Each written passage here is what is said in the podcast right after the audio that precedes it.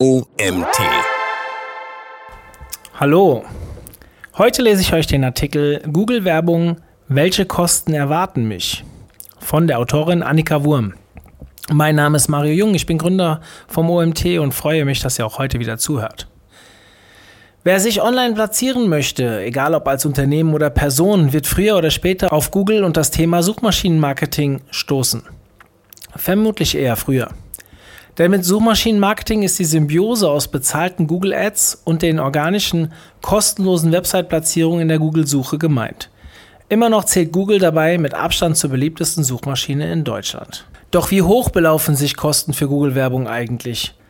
Das hängt zwar vom individuellen Fall und der strategischen Ausrichtung ab, lässt sich aber auf wichtige Faktoren aus dem Bereich Suchmaschinenwerbung, in Klammer SEA, und Suchmaschinenoptimierung, in Klammer SEO, runterbrechen. Schauen wir uns also an, welche möglichen Maßnahmen dabei eine Rolle spielen. Wir werfen dabei bewusst einen Blick über den Tellerrand bzw. die bezahlte Google-Werbung hinaus. Denn SEA ist so eng mit SEO verzahnt, dass häufig beide Bereiche im Zusammenspiel zum Einsatz kommen – wir betrachten also beide Disziplinen. Am Ende wirst du ein Bild davon haben, welche Bereiche dir im Rahmen des Suchmaschinenmarketings begegnen können, auch wenn wir nicht immer eine konkrete Kostenzahl dahinter schreiben können. Grundsätzlich sei vorab betont, dass nicht alle genannten Kostenfaktoren Teil jedes SEM-Projekts sein müssen. Das hängt stark vom jeweiligen Status quo und der gewünschten Zielerreichung ab. Lass dich also nicht abschrecken. Aber sei dir auch darüber im Klaren, dass beide Disziplinen durchaus ins Komplexe gehen können. Wie eingangs schon erklärt, verbirgt sich hinter dem Suchmaschinenmarketing die Kombination aus bezahlten und unbezahlten Einträgen in Google. Es gibt neben Google natürlich auch noch andere Suchmaschinen wie Bing, auch deren Werbeangebote zählen mit in den Kosmos der Suchmaschinenwerbung. Von der bezahlten Google-Werbung abzugrenzen ist der Bereich SEO. Wenn es um das Thema Kosten geht, hast du nun bereits herauslesen können, dass Google bei Klicks auf bezahlten Anzeigen Klickkosten berechnet. Der Klick auf einen organischen Eintrag ist hingegen kostenfrei. Von den indirekten Kosten für die Contentbeschaffung und Optimierung mal abgesehen. Natürlich können neben den plattformabhängigen Beiträgen zusätzliche Agenturkosten entstehen, sofern du die Themen Google-Werbung und SEO fachlich auslagern solltest. Werfen wir einen Blick auf die konkreten potenziellen Kostenfaktoren. Mögliche Kostenfaktoren in der Google-Werbung. Das Google Ads-Konto und Merchant Center. Gute Nachricht, ein Google Ads-Konto ist per se kostenlos. Im Google Ads-Konto stellst du deine Kampagnen für die verschiedenen Formate Search, Shopping, Display und Video ein.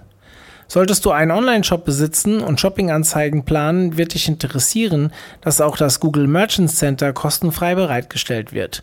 Darin liegt der Produktdatenfeed ab. In diesen Punkten musst du also schon mal keine Kosten für Google-Werbung berücksichtigen. Die Klickkosten. Klickkosten entstehen nur, wenn der Betrachter die Anzeige tatsächlich klickt. Die reinen Impressionen sind kostenlos. Dieses Bezahlmodell findet Anwendung bei klassischen Suchnetzwerkanzeigen bzw. CPC-basierten Geburtsstrategien in Google Ads. Es gibt allerdings auch CPV und CPM-basierte Geburtsstrategien. Abgerechnet wird dann folgendermaßen. CPV heißt Kost per View, also Kosten pro Einblendung. CPM gleich Kost per Mille gleich Kosten pro 1000 Kontakte. Bleiben wir aber der Einfachheit beim CPC, also Kost per Klick. Klickkosten setzen sich zusammen aus dem von dir abgegebenen Gebot und dem Qualitätsfaktor. Bei dem Qualitätsfaktor handelt es sich um eine Bewertungsskala von 1 bis 10. 10 ist dabei die Top-Bewertung durch Google. Da sich der finale Klickpreis durch ein bestimmtes Berechnungsmodell ergibt, kann ein hoher Qualitätsfaktor dafür sorgen, dass du für gute Anzeigenpositionen in Google weniger zahlen musst als Mitbewerber mit niedrigem Qualitätsfaktor. Mitbewerber spielen insgesamt eine wichtige Rolle bei den Klickpreisen. Je umkämpfter das Keyword, desto teurer ist es tendenziell. Und was kostet so ein Klick nun? Die Preise können je nach Wettbewerb und Branche zwischen niedrigen Cent und hohen Eurobeträgen variieren. Möchtest du einen groben Einblick haben, mit welchen CPCs du rechnen musst, helfen dir Keyword-Recherche-Tools. Der Google Keyword Planner ist beispielsweise ein sehr beliebtes Tool. Teste es einfach mal. Beachte aber, dass die Prognosen nur der Orientierung dienen und nicht eins zu eins den finalen Preis vorhersagen können. Anhand deiner finalen Klickpreise weißt du aber später genau, wie viel Geld du pro Klick bzw. Conversion investiert hast. und kannst auf dieser Basis ein Return on Invest, Klammer ROAS, berechnen. Diese Betrachtung erleichtert es dir sehr zu beurteilen, ob sich dein Investment für Google-Werbung lohnt. Solltest du nicht im E-Commerce tätig sein, solltest du wissen, welches andere primäre Ziel auf der Webseite im Vordergrund steht und wie du es technisch messen kannst. Handelt es sich zum Beispiel um Leads auf Basis von Kontaktformularen, versuche diesem Ziel einen konkreten Umsatzwert zuzuordnen. Wie? Anhand deiner bisherigen Erfahrungen zum Kundenlebenszyklus und der damit einhergehenden Folgeeinnahmen. Wichtig! Tracking-Tools wie Google Analytics, die Standardversion ist übrigens kostenfrei, müssen dafür sauber aufgesetzt sein, damit Conversions wie Verkäufe im Onlineshop auch den verschiedenen Kanälen korrekt zugeordnet werden können. Das hängt unter anderem vom gewählten Attributionsmodell ab. Dieses Thema würde aber in diesem Artikel zu stark ins Detail gehen. Vom CPC selbst abgesehen kannst du natürlich anhand deines angesetzten Tages- bzw. Monatsbudgets direkt steuern, welche Kosten du bereit bist zu investieren. Beachte aber Folgendes. Erstens, Google kann Tagesbudgets um bis 100% überschreiten. Solltest du solch einen Kostenpeak in deinen Statistiken entdecken, bedeutet das nicht gleich Grund zur Sorge. Behalte einfach im Blick, dass Google die Budgets an den übrigen Tagen des laufenden Monats wie gewöhnlich wieder einspart. Sollten deine Gebote zu niedrig angelegt sein oder die ausgewählte Geburtsstrategie dagegen wirken, kann es passieren, dass Impressionen aufgrund des Anzeigenrangs entgehen. In diesem Fall oder aber wenn grundsätzlich ein zu geringes Suchvolumen auf deinen ausgewählten Keywords liegt, wirst du dein Budget nicht ausreizen. Optionale Agenturkosten für Consulting und Umsetzung. Wenn du dich für die Unterstützung einer Agentur entscheidest, kommen natürlich je nach Wahl unterschiedliche Stunden bzw. Honorarsätze auf dich zu. Wie viele Stunden investiert werden müssen, wird dann häufig in Form eines Audits analysiert. Natürlich stellt sich auch die Frage, ob du den Dienstleister lediglich beraten an deiner Seite haben möchtest oder auch für die Umsetzung gegebenenfalls fortlaufende Optimierung. Auch für Reportings, Meetings und so weiter fallen dann unter Umständen Zeit und Kosten an. Unabhängig davon, ob du dir externe Hilfe holst oder Google Ads selbst umsetzt, solltest du außerdem Zeitressource bzw. Manpower für die Werbemittelerstellung berücksichtigen. Werbemittelerstellung. Keine Google-Werbung ohne Werbemittel. Logisch. Fällt deine Wahl auf reine Search-Ads, so solltest du jemanden an der Hand haben, der geschickt darin ist, für dich passende Werbetexte zu erstellen und der die Mechanismen der Suchmaschinenwerbung verinnerlicht hat. Vielleicht bist du das ja auch selbst. Grundsätzlich stehen für die Texte nur begrenzte Zeichenflächen zur Verfügung. Manchmal ist es gar nicht so einfach, die gewünschte Botschaft darin zu verpacken. Auch mit der richtigen Ansprache und dem geschickten Einsatz von Symbolen, Zahlen und anderen Marketingmethoden wie Verknappung sollst du dich idealerweise auskennen. Entscheidest du dich für Display-Banner oder Video-Ads, plane Ressourcen für die Bild- und Videoerstellung ein. Hast du bereits Werbematerial vorliegen, solltest du überprüfen, ob es den Google Ads-Richtlinien entspricht. Zu den Vorgaben gehören zum Beispiel bestimmte Formate und Dateigrößen, die eingehalten werden müssen. Kommen wir zum nächsten Punkt, der Tracking-Einrichtung. Tracking-Einrichtung für deine Google-Werbung. Wie gerade bereits beschrieben, solltest du ein funktionierendes Tracking im Google Ads-Konto vorliegen haben. Ansonsten weiß weder Google noch du, was dir die Kampagnen bringen. On top gibt es von Google eine schlechtere Bewertung zum Optimierungsgrad deiner Kampagnen. Das Tracking ist also ein absolutes Must-Have, nicht nur für Google-Werbung, sondern natürlich auch für SEO und alle übrigen Kanäle. Das Tracking kann beispielsweise zentral über den kostenlosen Google Tag Manager und Google Analytics implementiert und von dort aus ins Ads-Konto importiert werden. Call-Tracking für webbasierte Anrufverfolgung. Ein Thema für alle Unternehmen, die Telefonkontakte zu ihren Zielen zählen, das Call-Tracking. Generell lassen sich mobile Klicks auf Website-Telefonnummern auch als Link-Klick messen, sofern die Nummer tatsächlich verlinkt ist. Möglicherweise hat sich aber jemand nur verklickt und somit nicht wirklich angerufen. Desktop-Nutzer lassen sich auf diese Weise zudem nicht erfassen. Die wenigsten verwenden Desktop-Apps zum Telefonieren und um auf diese Weise Unternehmen zu kontaktieren. Für solche Anwendungsfälle gibt es Call-Tracking-Anbieter, bei denen Rufnummern gebucht werden können. Handelt es sich um einzelne Nummern, die verfolgt werden sollen, ist das zum Teil schon für kleines Geld im zweistelligen Bereich im Monat realisierbar. Die gebuchte Call-Tracking-Nummer wird dann manuell auf der Seite ersetzt und schaltet sich technisch gesehen einfach kurz vor die ursprüngliche Rufnummer, auf die weitergeleitet wird. Der Anrufer bekommt davon also nichts mit. In der Auswertung lässt sich später gut erkennen, ob der Anruf erfolgreich entgegengenommen wurde oder nach wenigen Sekunden vielleicht abgebrochen wurde. Aber warum ist das für deine Google-Werbung relevant? Vielleicht hast du den Eindruck, dass die Anzeigen nichts bringen. Das Call-Tracking deckt aber möglicherweise auf, dass sie sehr wohl ihren Teil beitragen, indem sie für eine Vielzahl an Telefonanrufen sorgen. Potenzielle Leads bzw. Kunden für dein Business. Google-Werbung und die Welt der Tools. Je nach Bedarf solltest du optionale Kosten durch Zusatztools berücksichtigen, die dir vereinfachen, deine SEA und SEO-Maßnahmen zu analysieren und selbst zu managen. Exemplarisch findest du hier ein paar Tools aufgeführt, zum Beispiel Channable. Das ist ein Datenfeed-Management-Tool, beispielsweise für Facebook Dynamic Product Ads oder Google Shopping. Oder Hotjar als CRO bzw. Ion Scroll Tracking für Landing Pages. Opteo ein SEA-Optimierungstool, Adelysis ebenfalls ein SEA-Optimierungstool und Optimizely als CRO bzw.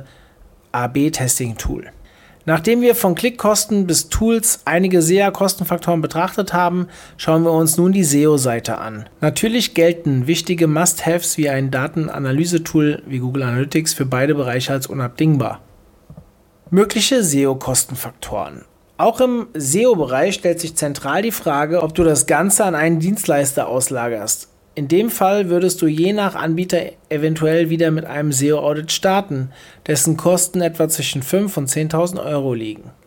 Ausgangsbasis und Herzstück von SEO-Projekten sind dann aber in der Regel eine Keyword-Analyse sowie eine Keyword-Map. Bei der Keyword-Analyse wird geprüft, welche Keywords für das Business bzw. die Webseite relevant und wie die aktuellen Positionen in der Google-Suche sind. Je nach derzeitigem Ranking ergeben sich dann Schwerpunkte in der Suchmaschinenoptimierung einzelner Landingpages. Denn die Keyword Map legt fest, welche Landingpage für welche Keywords ranken sollen.